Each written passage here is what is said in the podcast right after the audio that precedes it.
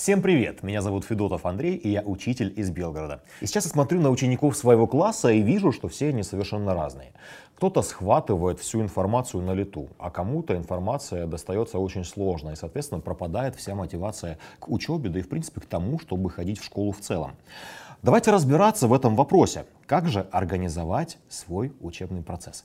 И разбираться мы будем с нашей сегодняшней гостьей. А гостьей нашего сегодняшнего подкаста станет Татьяна Голощапова, учитель английского языка, член первого состава Совета учителей-блогеров при Общественном совете Министерства просвещения. Татьяна, привет! Привет, Андрей. Спасибо огромное, что нашла время и а, пришла на наш подкаст, чтобы а, плодотворно пообщаться.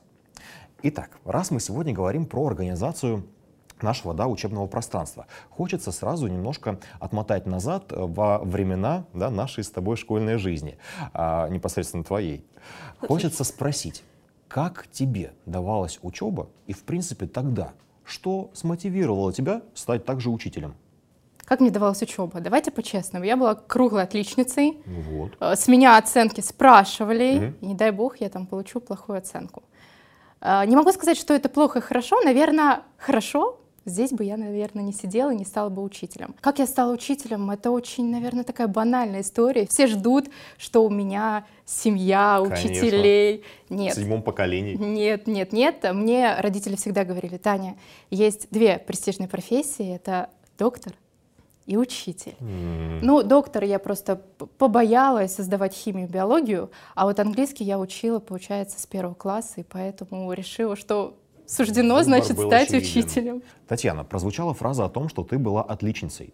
То есть сейчас, эм, смотря да, на твою жизнь в социальных сетях, можно увидеть, да, что ты не просто преподаватель, ты человек с активной жизненной позицией, который пытается успеть реально все. У тебя это получается замечательно. А, наверняка это пошло еще из детства. Очень интересно, как раз из уст практика.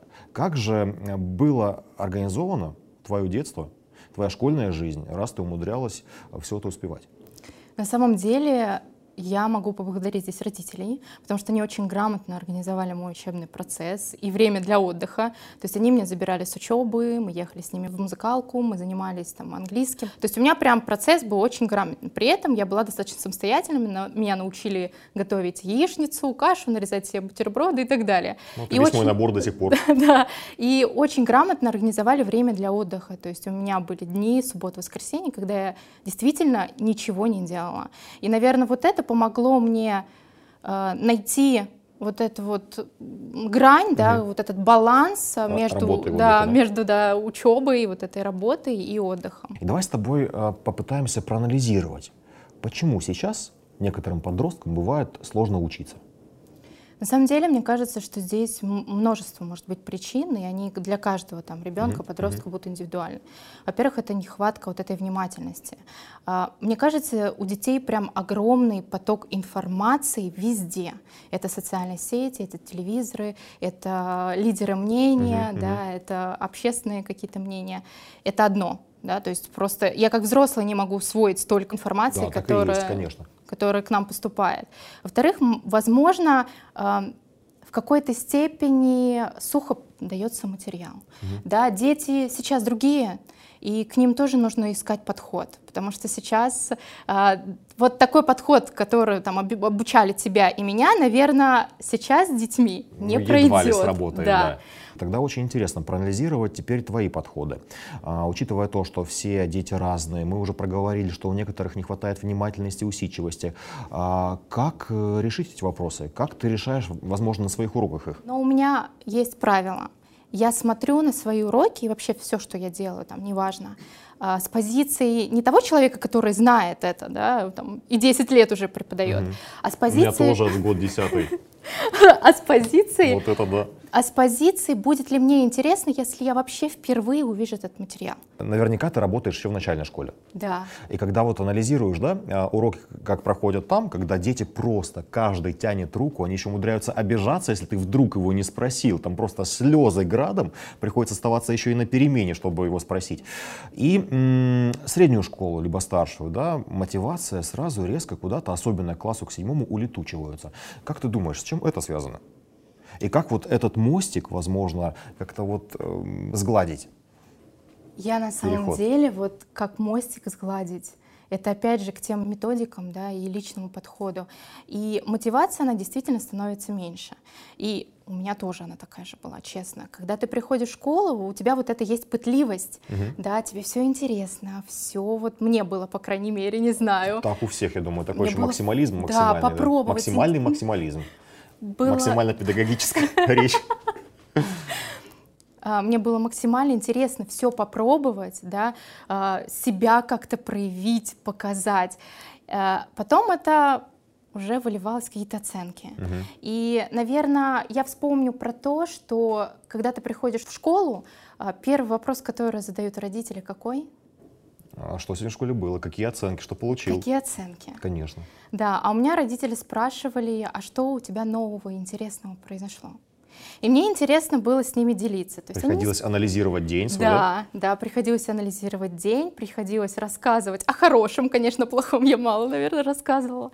Но это помогало мне анализировать вообще и вот какое-то удовольствие получать от того, как прошел этот день. Когда мы, ну, мне так кажется, угу. когда мы спрашиваем, какие оценки, у ребенка сразу, если что-то не получается, он теряет в принципе мотивацию. То есть какая оценка? Ну, два, три, все. И у него весь день, даже если было что-то хорошее, просто перечеркнут. Ну да, реакция родителей у всех э, совершенно разная на да. оценки. И получается, что, наверное, с годами идет вот этот накопительный эффект, но это по моему мнению, когда уже в подростковом возрасте вот, и, и, и тебя и оценки не мотивируют. И вопросы о том, как у тебя день прошел, его тебе и не задают. Угу. И мне кажется, что частично вот нужно решать, наверное, проблемы, как правильно задать вопросы, чтобы послушать подростка. Они же, кажется, что они такие ежики. На самом деле их очень волнует о том, как ты относишься к ним. Вот, я думаю, ты согласен вне а, именно вне своего предмета. То есть ты спрашиваешь, как он провел день, Конечно. а что, как у него прошли выходные. Они же светятся, когда рассказывают именно об этом. Вот поэтому здесь, мне кажется, нужно То есть, на этот а, акцент. немножко анализируем, да, если не работают, как ты сказала, оценки, угу. что все-таки мотивирует?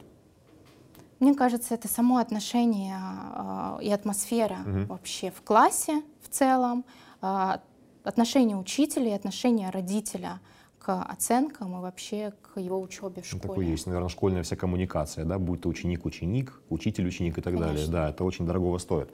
А, хочется а, у тебя спросить, как ты думаешь, да, поскольку мы общаемся очень много со школьниками, чего же все-таки школьники, будь то подростки, например, да, ждут от школы и от учителей. Потому что ну, что, как ни крути, вся информация дана в интернете. Да, очень часто возникают вопросы, зачем мне учить ваш предмет, если я то же самое могу найти в интернете. И, возможно, а, видеоуроки, может, будут даже доступнее, чем это объясню я. Как все-таки объяснить подростку, что учеба важна?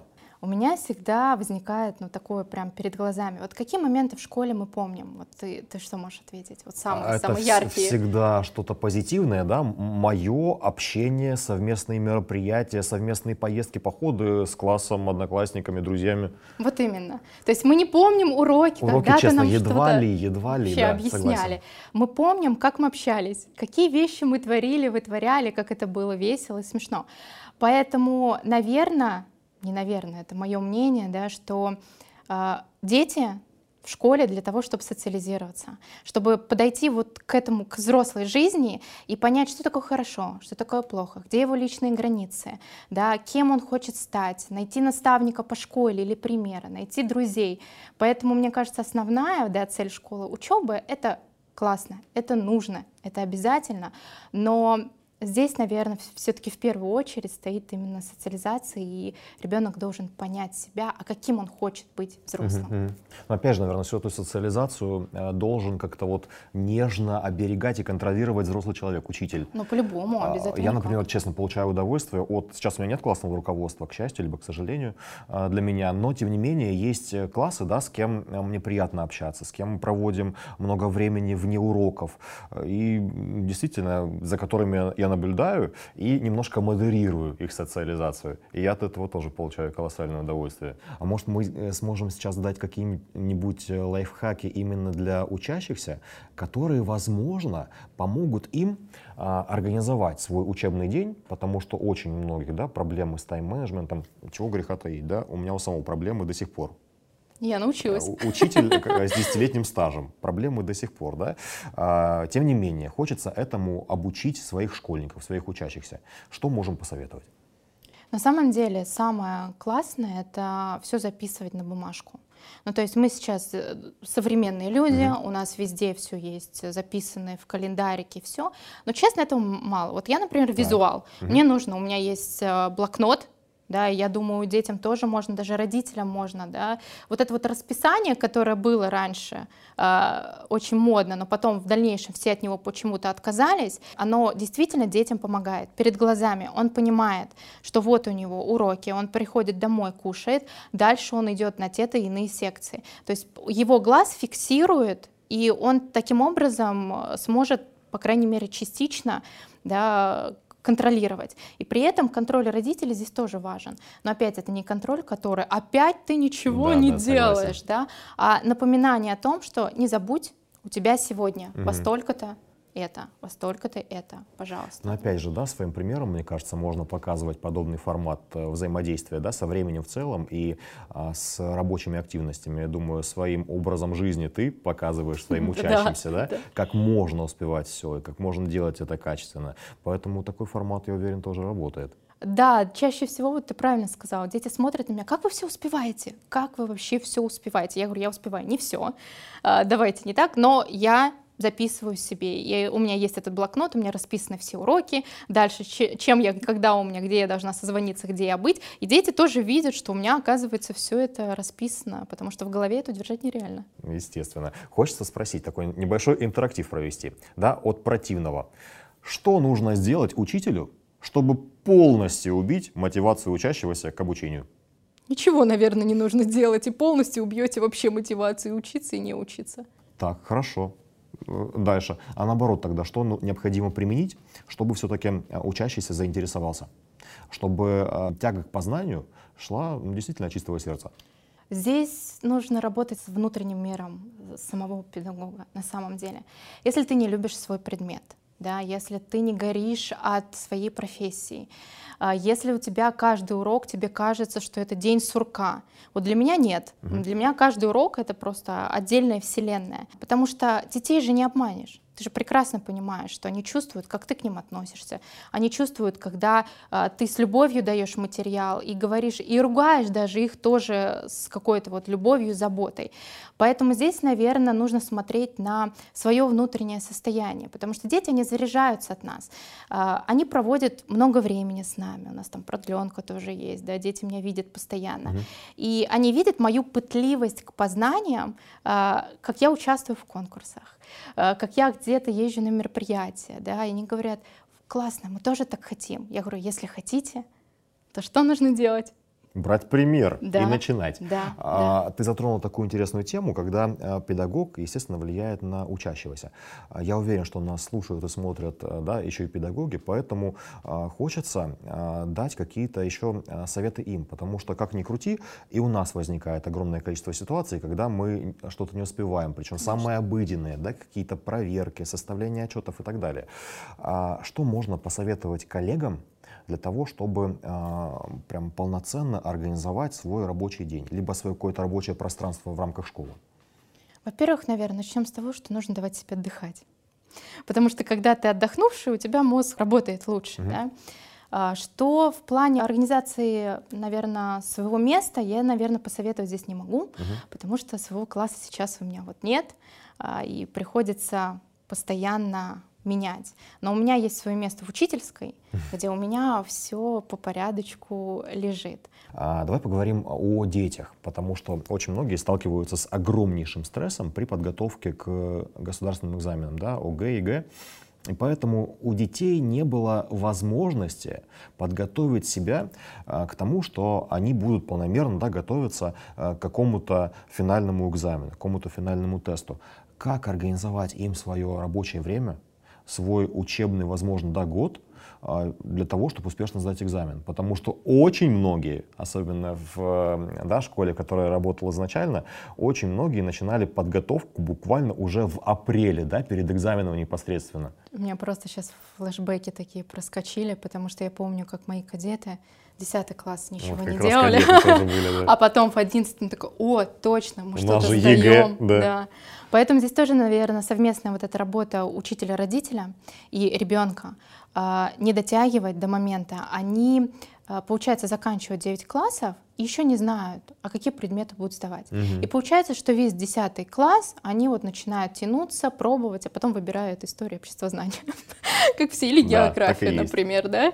Поэтому здесь, наверное, уже и классный руководитель должен поработать, и родителям вот эта профориентация, которая сейчас, она же необходима, угу. чтобы ребенок мог определиться, в конце концов, да, он может изменить свое мнение, имеет на это право, но, по крайней мере, на предметы, которые ему точно будут нужны, он плюс-минус уже обозначил себя в этой профессии, нужно вот выбирать.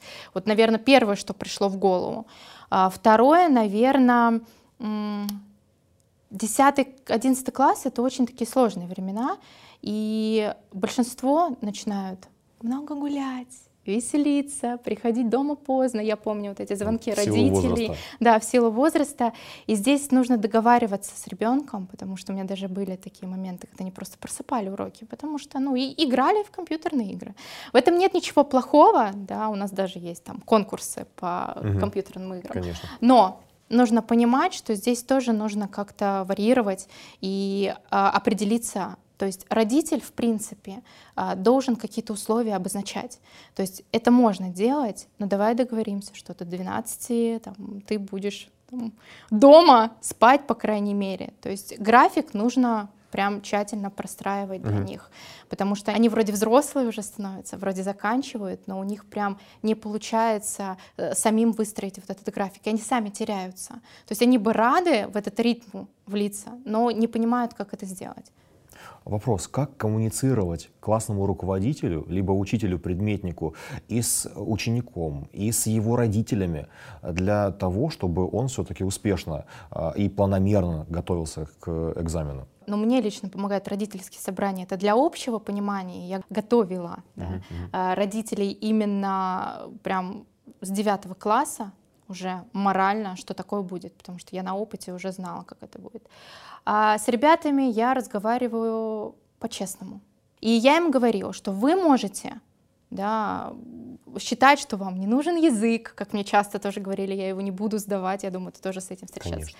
Зато сейчас э, я встречаю бывших выпускников, они говорят, как жалко, что мы не учили язык. Я им пытаюсь объяснить, что э, ты не знаешь, какая информация в определенный момент может тебе, тебе да, пригодиться. Да, и ты должен пытливым быть вот к этой информации. И это длительный процесс. Я думаю, за 10-11 нельзя там встать, э, хлопнуть там кулаком, сказать, так, вы должны сейчас учиться. То есть это нужно прям постепенно готовить и понимать для чего. Э, как я им это показываю? Во-первых, свой пример, а во-вторых, участие в конкурсах когда они не понимают, что это такое, как классно участвовать, как классно выигрывать э, поездки mm-hmm. какие-то, да, другого дела, они же не понимают всего. А когда я им показываю, даю им, вот участвуем в конкурсе, они выигрывают, едут куда-то, и они понимают, вот, вот ради да, вот этой мотивации общаться с такими же классными ребятами, ну, да. съездить совсем в другой город, там, для них вот это тоже стимул. Вот Но я нашла вот такой подход. Обращаюсь к тебе как к отличнице, к школьной. У многих э, сейчас есть э, синдром да, отличника, отличницы. Э, сейчас слышим это словосочетание просто отовсюду. И поэтому вопрос, э, важно ли быть в школе лучшим по всем предметам? Я думаю, нет. Э, я на самом деле, на самом деле считаю так, что э, в детстве да, родители видят, что их там ребенок рисует или рано начал говорить и читать стихи, они говорят, все, гуманитарий. Или он быстро научился считать примеры, он такой, все, это будущий математик. И вот здесь, наверное, формируется, то есть я не вижу э, прям, что есть такое, что этот гуманитарий, этот прям естественно, у него научные какие-то будут работы. Здесь очень важно понимать, что родители в детстве закладывают эту любовь к какому-либо предмету. Угу. Вот мне, например, да, давали английский. И это не значит, что я была прям какой-то звездой, просто я больше уделяла этого времени. И поэтому и так получается. Невозможно быть э, во всем супер, э, не знаю, знать все предметы школьные. Я плохо знаю физику, честно. Химию для меня был темный лес. И а мне было стыдно, я переживала. Оценки?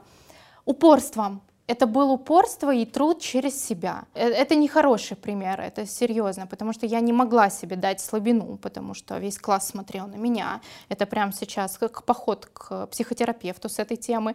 И мне нужно было обязательно выучить ту или иную тему. Я через упорство, я сидела над этим учебником, ничего не понимала, у меня лились слезы, но я прям сидела. Это вот э, то, как не надо делать, и не надо заставлять, и не надо ребенка там, подталкивать, почему у тебя там а, по литературе 5, а вот физику ты совсем не понимаешь. Такое бывает. А, опять повторю, нужно быть пытливым к информации. Мне, например, я не пропускаю информацию мимо ушей. Возможно, это кому-то тоже в пример. Вот кто-то сказал что-то мне незнакомое, я такая, надо посмотреть.